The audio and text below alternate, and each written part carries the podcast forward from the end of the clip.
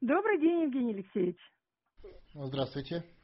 Хочу начать сразу э, с вопроса, который я нашла на Ютьюбе после очередного нашего интервью от Галины Соколовой. А она говорит, если можно, задайте, пожалуйста, вопрос Евгению Алексеевичу о законе об ответственном обращении с животными. Какое специализированное учреждение его разрабатывало? Или МВФ и животными тоже занимается? У вас в Крыму есть знаменитый парк львов Тайган Олега Зубкова. На канале Тайгана обсуждают этот закон и очень критикуют и ругают власть. Я пыталась объяснить нодовскую позицию, но меня сразу заблокировали. Такое впечатление, что Зубков участвует в раскачке протестов против власти. Что вы можете сказать вот на эту тему? Ну, в любом случае, если организатор обсуждения блокирует информацию, э, а я так понимаю, что вы не просто мнение свое высказывали, а предоставляли документы, ссылки, то это то, что называется участник заказного проекта. То есть он, значит, входит вот в эти 80 миллиардов долларов, которые Соединенные Штаты Америки тратят на работу, в том числе в интернете в Российской Федерации, по раскачке ситуации. Не значит, что он напрямую получает, но это может и получает, а может так организовано дело – что э, как бы ему поставлены такие условия кем-то, кто получает, как говорится, организатором и управляющим. Здесь на территории России вот протестных действий. Что касается содержания, чтобы тут было еще раз, я повторю, чтобы было понятно. Э, речь не о том, что в России там какие-то глупые чиновники или депутаты, которые не умеют писать законов. Речь о том, что и перед ними такую задачу Конституция не ставит. То есть, соответственно, они не создают Э, специальные подразделения, которые занимаются э, производством креативного законодательства, потому что это серьезная э, квалификация требуется, очень люди, которые умеют это делать, это все-таки написать тех законы, это очень серьезная работа. И таких людей, в принципе, для них не предусмотрены рабочие, рабочие места в органах власти. Есть юриго-технического характера, там тоже высочайшая квалификация, но там не требуется креатива и взвешивания как бы общей стратегии, укладки общей стратегии и общего курса. Поэтому э, вся система законодательства в России, хорошие, плохие законы, полезные, вредные, они все исходят из-за рубежа. Вот сама весь курс, вот эти тысячи текстов, которые идут дальше на принятие, они исходят из-за рубежа, все. Да, э, в России можно что-то подрулить, но подрулить на уровне э, коротких правок, каких-то юридико-технического характера, что-то адаптировать, что-то учесть. Но разработать альтернативные тексты серьезных законов невозможно в принципе. То есть для этого нету ни условий, ни возможностей, ни институтов, которые умеют этого делать. И которые находятся в подчинении российской власти. Вообще нет. То есть, э, что это означает в практическом плане? Это означает, что весь курс, это 4000 законов, которые принимаются на основе Конституции, идет оттуда, как системный взгляд, грубо говоря, как движение нашего государства из одной точки в другие точки. Как, что такое курс? Это движение из одной точки в другую. И, и поэтому невозможно э, создать э, альтернативную как бы, э, решение, и не, не только потому, что тут ну, как бы кто-то не умеет это или глупые люди, а просто потому, что такая задача требует государственного подхода, на который у нас просто запрет, в том числе конституционного характера. Там же у нас 13 статья Конституции запрещает идеологию, а значит, по сути, разработку своего, а 15 статья предписывает брать э, на, на, на обязательной основе, то есть нельзя отказаться, иностранные э, э, тексты, то есть называется это иностранные нормы, но на самом деле это иностранные тексты. Вот так устроена наша Конституция. По сути, у нас есть как бы вышестоящий уровень власти. Вот Путин правильно про него сказал. Один центр власти для нас, э, Э, один центр принятия решений, это Вашингтон. То есть есть уровень э, там, района, области, а Российской Федерации, а есть вышестоящий уровень, который обязательно для всех вот этих нижестоящих уровней. То есть он определяет свои компетенции. Это Соединенные Штаты Америки, Вашингтон. И там не только МВФ, там множество специализированных учреждений. Вот посмотрите, например, последнее, буквально дня 3-4 назад решение Конституционного суда по обращению группы депутатов по поводу пенсионной реформы. Там прямо ссылка где-то на три или на четыре международных специализированных учреждения, которые это разрабатывали. То есть Конституционный суд абсолютно правильно провел как бы анализ основ, почему вот так вот в Госдуме было принято такое решение. И сослался на аж три иностранных учреждения, которые формировали эти основы. А уже МВФ, он даже его там не упомянул, он уже выдал непосредственный текст. То есть в исполнении решений старших специализированных учреждений из Вашингтона более младшее специализированное учреждение под, под, под названием МВФ уже выдало непосредственный текст с конкретными параметрами, понимаете? Там они на Международную организацию труда сослались и так далее. Можно почитать. То есть вот это есть как бы вертикаль власти. Создать альтернативную вертикаль власти нельзя. Какой бы ни был депутат, министр, как бы он сам лично не был патриотичен, он не, не, не, у него нет таких просто технических возможностей. И сюда же погружены все вопросы курса, в том числе и по вопросу эм, оборот, там, сказать, э, правил э, работы с животным миром. Они туда просто погружены. Еще раз говорю, это не значит, что иностранные учреждения, они как бы все время гонят сюда абсолютную вот, э, э, негатив, да? Не так. Они гонят курс. Другое дело, что внутри этого курса заложен общий подход негатива. То есть мы видим, что за 25 лет этого курса мы упали в экономике в 10 раз. У нас нет никакого развития. Вот тут возник спор между Володиным и Медведевым дня два назад э, по поводу э, там, конституционной реформы. И, да, и Медведев, Медведев э, там же как бы э, прямо говорит, что э, значит, если вам нужно, чтобы чтобы, что, чтобы не, ну, он так говорит, если вы хотите стабильного развития, то там вот не нужна реформа. Ну, понятно, что у нас нет стабильного развития, в принципе, мы падаем каждый день.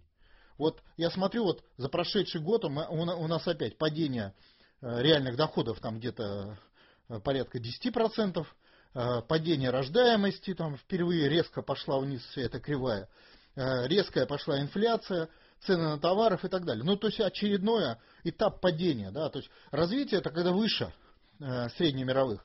Ниже среднемировых это стагнация. Вот у нас идет ежедневная стагнация уже 28 лет.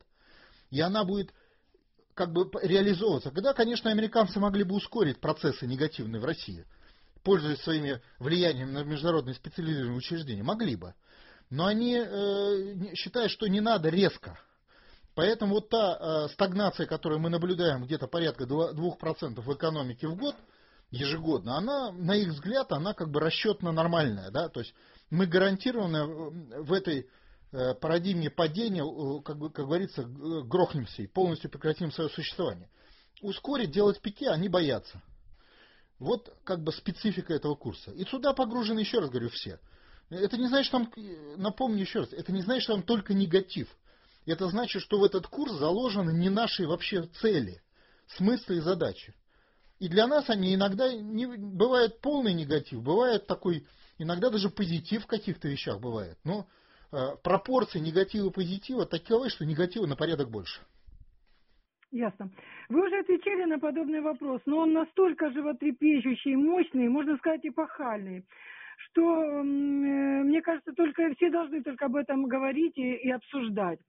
Э, я о чем говорю? Вот прошедшие референдумы за возвращение в Россию в Крыму, на Донбассе, Приднестровье, Абхазии, Южной Осетии еще могут иметь вес для будущего референдума по Конституции. Вы сказали, что это может произойти уже в сентябре.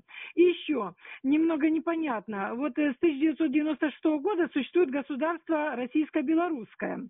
Но для его утверждения, оказывается, тоже нужен референдум. Это потому, что нет единых органов госуправления?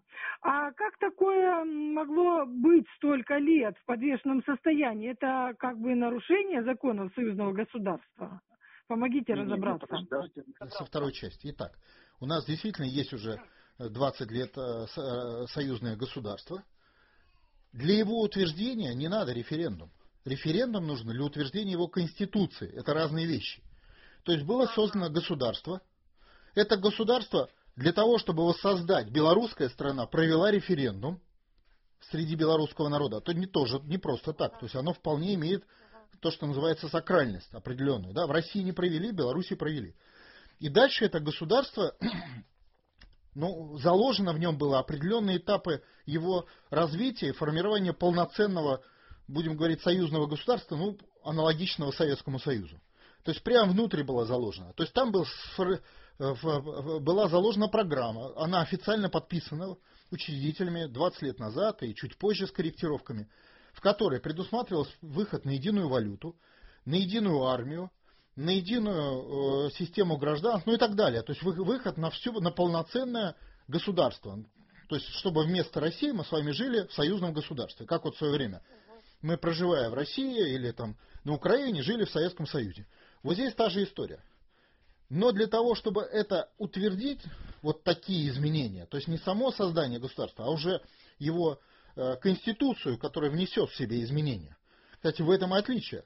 Союз это...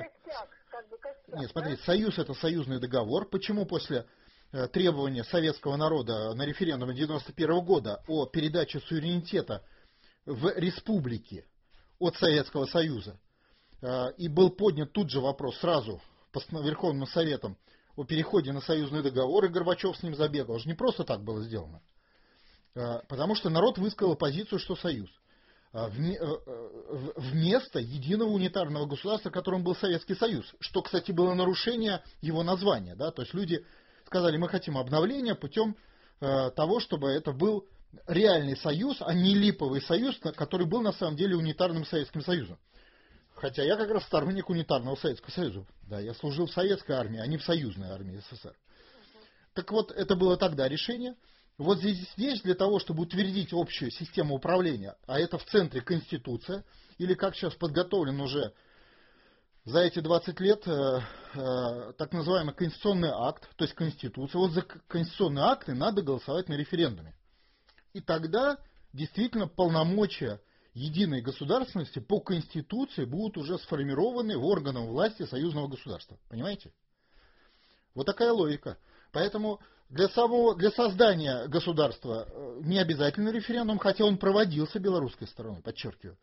А вот для утверждения уже не союзного договора фактически, потому что у нас система отношений в государстве договорная, а конституционных основ государственности нужен, нужно уже союзное так сказать, у союзного государства, нужен уже референдум по Конституции. Дальше процедура такая. Референдум по Конституции может быть э, э, уже проголосован на принципах независимого государства. То есть не как вот Россия, и в Беларуси, по-моему, восьмая статья аналогичная, или какая, девятая в Конституции. Не так, как Россия, колония внешнеуправляемое государство, а вот союзное государство уже не внешнее управление, оно суверенное. Это может быть внесено на референдум, вот в том числе не исключено, потому что такая информация прошла, а, возможно, и в сентябре месяце этого года. После чего, конечно, придется менять Конституцию России, понимаете, да? То есть вначале, то есть, грубо говоря, на референдуме утвердили высший акт, после чего все равно Конституцию России надо менять, как и Конституцию Беларуси, чтобы встраивать уже Россию в союзное государство, понимаете? Ну, потому что у нас же она есть, действующая конституция. Действующая, по ней работает полиция, там, налоговая, суды и так далее. Поэтому, как только появляется новый центр власти общий, уже решением народа э, в виде э, конституционного акта, то, естественно, нижестоящие должны встроиться в него. То есть провести изменения должны быть в Конституции России и Белоруссии, и э, в том числе не исключено, что референдумы, можно и без них. И, и дальше уже там нижестоящие субъекты федерации должны уже внести свои, ну, хотя бы наименование, что они субъект Российской Федерации, входящие в союзное государство, понимаете? И дальше все сверху вниз должно быть выстроено. Поэтому процедура следующая. Референдум в 8, 8 сентября, возможный, я еще не говорю, просто он обсуждается, ну, то есть идет за него борьба. Американцы категорически против, интригуют там, огромное создали лобби в Беларуси во главе с Маке, э, э, с этим, там, Наем какой-то, министр иностранных дел ихний, э, сторонник подчинения Брюсселя и Вашингтону. То есть они создали мощное давление, там посольство сейчас американское развернулось до огромных штатов. Там посольство сейчас по штату больше, чем в Москве, в маленькой Беларуси. То есть там идет жуткая борьба, жесточайшая. И она идет в том числе за то, чтобы был этот референдум. Мы проводим нот, чтобы был, и Путин, соответственно, а, а американцы проводят, чтобы референдума этого не было, и, соответственно, чтобы не было голосования за а, Конституцию союзного государства. Тем более в Конституции предусмотрен механизм ее расширения, как, кстати, в договор о создании государства 20 лет назад. То есть после него можно туда вставлять уже Украину, Молдову, Казахстан и так далее. Референдумом э, в Молдове, в Крыму, они как бы будут э, действенными, они будут считаться голосами, да? Разумеется. Как только вы создали как бы вот такую площадку-носитель союзной государственности, туда уже имеют право на эту площадку заявляться э, те, кто провел у себя референдум. Понимаете? Вот, вот они и будут заявляться. Мы проведем свой референдум с Беларусью о, о, о Конституции, и дальше в этой Конституции будет предусмотрено по, по референдуму присоединения других частей Советского Союза.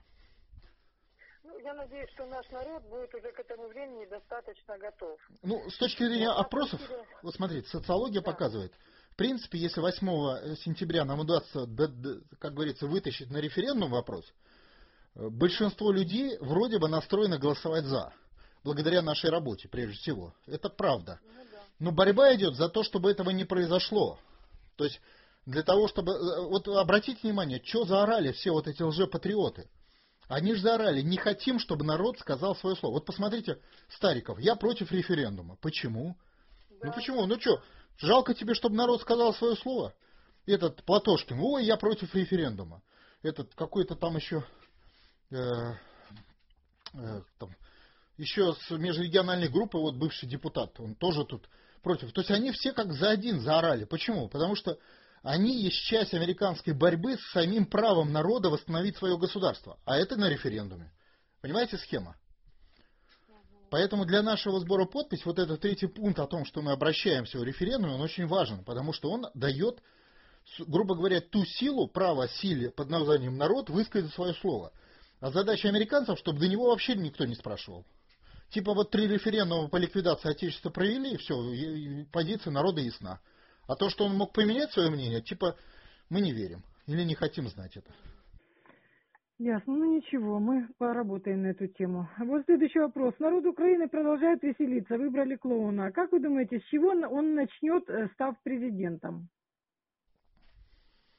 Да ничего не начнет. Вы не забывайте, что на, на Украине президент такой же, э, как бы это сказать, э, фиг, ну, фигура, фигура, не имеющая власти, как и в России. То есть, э, как бы нет механизма, да, э, то есть, да, это выборы, но на самом деле это, это как бы, это Владимир Владимирович вытащил на себя власть, понимаете, влияние, вернее, это называется влияние. Причем он это делал 15 лет. Это не так быстрый путь. Вот иногда, почему Сталину там, так сказать, э, перехватил, а, а у Путина не получается? Потому что Сталин 20 лет перехватывал, чтобы перехватить так и здесь. Это тяжелый процесс.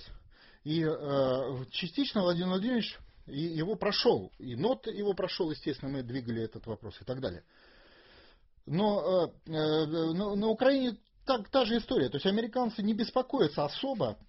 Как помните, вот они как-то говорили, олигархи сказали, помните, Путин как-то сказал, что э, ну, подумаешь, там избрали. Что бы Путин не сделал, все равно Россия слишком слаба, чтобы от нее, чтобы он что-то там смог совершить, понимаете?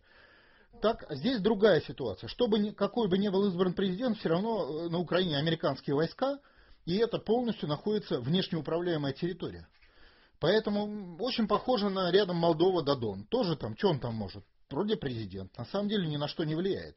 Так и положено, потому что это координатор власти, а не власть. То есть создающие условия для общения властей между собой и выработки единой позиции. А, а сам при этом не может давать эту позицию, потому что это присвоение власти. Это и в Молдове, и на Украине. То есть американцы везде же Конституцию писали, не только российскую. Поэтому, э, э, э ну как бы вот, ну изберут Калеона. Ну, во-первых, он все равно проамериканский. Во-вторых, ничего, он особо, от не, они от него будут требовать одно, ничего не делать, никуда не, не лезь. Вон там занимайся своим значит, цирком, езди значит, по территориям, рассказывай красивые сказки. Ты же умеешь говорить? Вот отлично, язык подвешен вперед. Мы все за тебя, ну как бы мы все будем делать, как и делаем сейчас. Я думаю, вот этот у них расчет. И в каком-то смысле избрание клоуна это, это путь именно через, к войне через технологию хаоса. Вот у американцев есть даже, по-моему, целая книга. Э, Кинг, что ли, издал книгу где про, они же, у них же вот э, генеральный штаб и Госдеп работает ну, по определенной довольно мощной идеологической подготовке, да, и у них есть много фильмов и много книг, которые описывают сценарии именно те, которые мы сейчас наблюдаем. Откуда-то же госдеповские чиновники берут же свои идеи, правильно? Так вот, там есть э, книга э, американца, забыл фамилию, скажу позже, ну найдете. И там говорится, что в одной стране американцы специально избрали клоуна, и как что из этого вышло? Как они после этого устроили в этой стране войну через эту технологию, подробно описывается. И как в результате этой войны погибло там столько-то людей. Так что в этом плане они действуют по своей вот этой схеме. Э, избрание клоуна – это определенный путь к хаосу. Путь к хаосу – это более уверенный путь к войне, чем через того же Порошенко. Потому что Порошенко все-таки, он про, а, проамериканский, но он не дурак. И оказаться как бы в Гааге э, за преступление военного характера он не хочет. У него все-таки миллиарды накоплены, и, и они его не спасут. А он хотел бы пожить, как говорится, чтобы он и его Э, потомки пожили в свое удовольствие. Поэтому с ним у, него, у них не очень получается. А учитывая то, что это клоун, вполне может и получиться. На то они и рассчитывают. Ясно. Ну, тут радует, что все-таки наши СМИ, все-таки начинаются какие-то подвижки. Семина таки выгнали с канала «Россия-24», а программы его агитация и пропаганда закрыли. Это, наверное, проявление тактической победы НОТ, как вы считаете? Ну, мы же стояли в пикетах, мы подсветили Семина. И понятно, что такая наглое американское вмешательство в средства массовой информации в России, ну, это тоже, как говорится, с их стороны был перебор. Когда они просто прислали подготовленные ими пропагандиста, который начал промывать нас мозги по поводу того, что мы срочно готовились к внутренней гражданской войне в случае, если на, на нас снаружи нападут. Ну, то есть очевидная контргосударственная деятельность на территории России, да еще и с государственного телевидения. Но поскольку мы это дело засветили, поставили как бы в логику событий, то понятно, что вот такое, э, такую, как бы это сказать, э, э, палево конторы в виде центрального телевидения, ну, как бы они поняли, что это чересчур. Ясно. Как вы думаете, а зачем выпустили режиссера Серебренникова? Или он уже получил э, порцию перевоспитания? Ну, вообще-то он там давно сидит, несколько лет. Э, насколько я понимаю, у него... Ну, он входит в общую систему чисток. Вот я же, мы в свое время обсуждали. У нас возбуждается 270 тысяч уголовных дел в год. Он в том числе там. Он же сидит как предприниматель. Обратили внимание? Не как режиссер. То есть он как предприниматель, подписавший э, большое количество финансовых документов, в которых содержатся отмывание и мошенничество, сидит по статье, по-моему, экономической, ну, типа мошенничество статья точно статью сейчас не помню. Но она и есть основная статья. Соответственно, идет чистка в отношении класса предпринимателей, завязанного на внешнее управление. И он в том числе. Он особо даже никто туда не скрывал, что он завязан был на внешний фактор управления. Поэтому он один из первых попавших в эти чистки, просидел все-таки много, ну не помню, но пару лет точно, а где-то в среднем они э, сажают где-то на полтора. Так что, как говорится, пришел, пришел срок, его выпустили и других. А если он не, не поймет и не перевоспитается, не поймет, что есть такое отечество, и у этого отечества, если, если, если надо, есть тюрьмы для врагов отечества, ну, значит, еще раз посадят. Понимаете? Это же идет воспитание патриотизма. Вот извините меня за такой армейский термин. В целом классе, который изначально завязан на внешний фактор.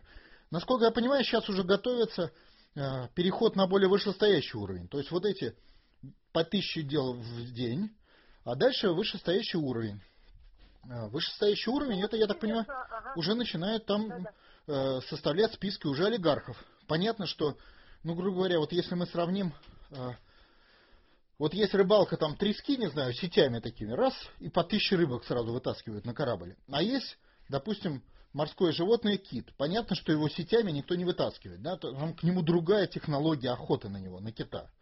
Вот насколько я понимаю, уже российская правоохранительная система начинает прицеливаться по вышестоящему слою, то есть уже по непосредственно олигархам. Но это уже следующий этап чисток в качественном смысле. Ну вот как раз мы сегодня читаем за 8 апреля на э, э, портале агентства «Национальный курс», что представитель Генпрокуратуры сообщил на пресс-конференции в Москве факт увеличения выявлений у российских чиновников иностранных финансовых инструментов – вот как раз в эту тему. Ну, правильно, да, потому что чиновники... Ну, а что с ними сделать, с чиновниками? Они все созданы оккупантами. Как институт, как они подготовлены, взяты на работу. Многие прошли американскую подготовку, как тот же Семин. Э, некоторые имеют гражданство за рубежом, как тоже Брылев, хотя он как бы патриот, правильно, да? Вот э, по телевизору я имею в виду. То есть это, э, ну как бы весь слой, он создавался в 90-е годы посольством Соединенных Штатов Америки и Госдепартаментом, весь слой. То есть, грубо говоря, в 90-е годы нельзя было, не будучи привязанным к американцам, попасть не то что на высокие должности, даже на низкие. То есть ну, этот слой придется убирать. Это препятствие Э, которые объективно придется убирать с дороги. И вот сейчас а механизм чисток, он, конечно, злой, плохой, неточный, как говорится, это же не точечные вещи. Это вот, э, но, но он работает исторически. И вот он, собственно, и запущен. И у него есть этапность. Вот э, чиновники, да, соответственно, часть из них убрали через декларации, по крайней мере, попытались а другую часть будут вычищать. Я думаю, что смена будет процентов, ну, не знаю, на, на 90, а крупных чиновников процентов на 95, может быть, даже. Крупных. То есть фактически оставят тех, которые изначально заложены Путиным в систему, как Штирлицы, понимаете? Вот заранее они заложены. Владимир Владимирович, он же понимает эти вещи. Помните, он сказал, что внедрение в банду закончилось. Ну, дальше туда надо в, в эту банду раствора закачать, который взорвет ее. И часть людей подготовлены туда. Вот э, заранее Владимиром Владимировичем, как вот такие закладки, как штирлицы, которые на определенном этапе должны э, эту систему, то, что называется, взорвать, подменить и дальше стать основой появления новых э, тысяч управленческих кадров, вначале технарей так называемых, а потом уже национально ориентированных. Поэтому вот где-то будет это по чиновникам. По э, бизнесу мы уже говорили, э, система Э, чтобы прокачать через вот эти, по сути, такие, ну, как бы, условия перевоспитания, раньше были лагеря перевоспитания, да, у кого-то, условия перевоспитания всю э, вот эту предпринимательскую среду, да, потому что они созданы оттуда как среда. Соответственно, их всех надо перевоспитывать. И их всех вот сейчас, и Серебренников не исключение, их перевоспитывают и будут. И вообще, э, ну, Понятно, что когда такой масштабный организм, система создана, чтобы тысячу уголовных дел в день возбуждать, это должна быть огромная система, мы же понимаем, то эта система будет работать до конца. То есть она не может остановиться. То есть она остановится, когда произойдет демобилизация нода. Вот есть такой термин, демобилизация армии. Когда вот у вас там, вы закончили войну, у вас армия 20 миллионов человек, а для мирного времени вам надо 2 идет процесс демобилизации, когда танкисты, артиллеристы переучиваются на токарей, э, там, не знаю, рыбаков, э, учителей и так далее. Вот э, создана огромная машина, вот эта силовая, она работает в системе большого нода. И она будет работать до конца, пока не переработает весь материал. Вот это просто историческая как бы, логика, как она работает всегда. Ну и дальше еще раз говорю, вот уже заговорили, кто из олигархов пойдет, уже там обсуждают вопросы там по Дерибаске, по Виксельбергу, а, а, там еще кое-кому. То есть идет а, то, что называется прицеливание на следующий уровень. Но это там тяжелая отдельная история. Вы знаете, Да-да. Э, у нас, э, значит, я вам отчиталась о пяти отказах э, проведения массовых пикетах, ну, по каким-то причинам не смогли мне разрешить. И вот сегодня буквально произошло чудо. После того, как я вам отчиталась, почему у нас не проходят массовые пикеты, вот, э, проводила одиночные, и администра... представители администрации спросили, а какая тема у вас одиночного пикета? Снова Нодовская? Я говорю, да, Нодовская, но следующая тема, если вы мне откажете снова в массовом пикете, будет э, на тему, как власти не дают проявляться народному волеизъявлению. И спасибо их дипломатичности и гибкости, они сегодня же мне разрешили на 12 число проявление массового пикета. Так что патриоты ну, у нас в администрации тоже да? есть. Да, да, да, да. Плюс, плюс я думаю, что они кое-что и услышали и кое-что по поинтересовались судьбой других людей, которые вели да. борьбу с национально-освоительным движением. Хорошо, спасибо вам большое, поздравляю. Спасибо. Спасибо большое, спасибо, до свидания.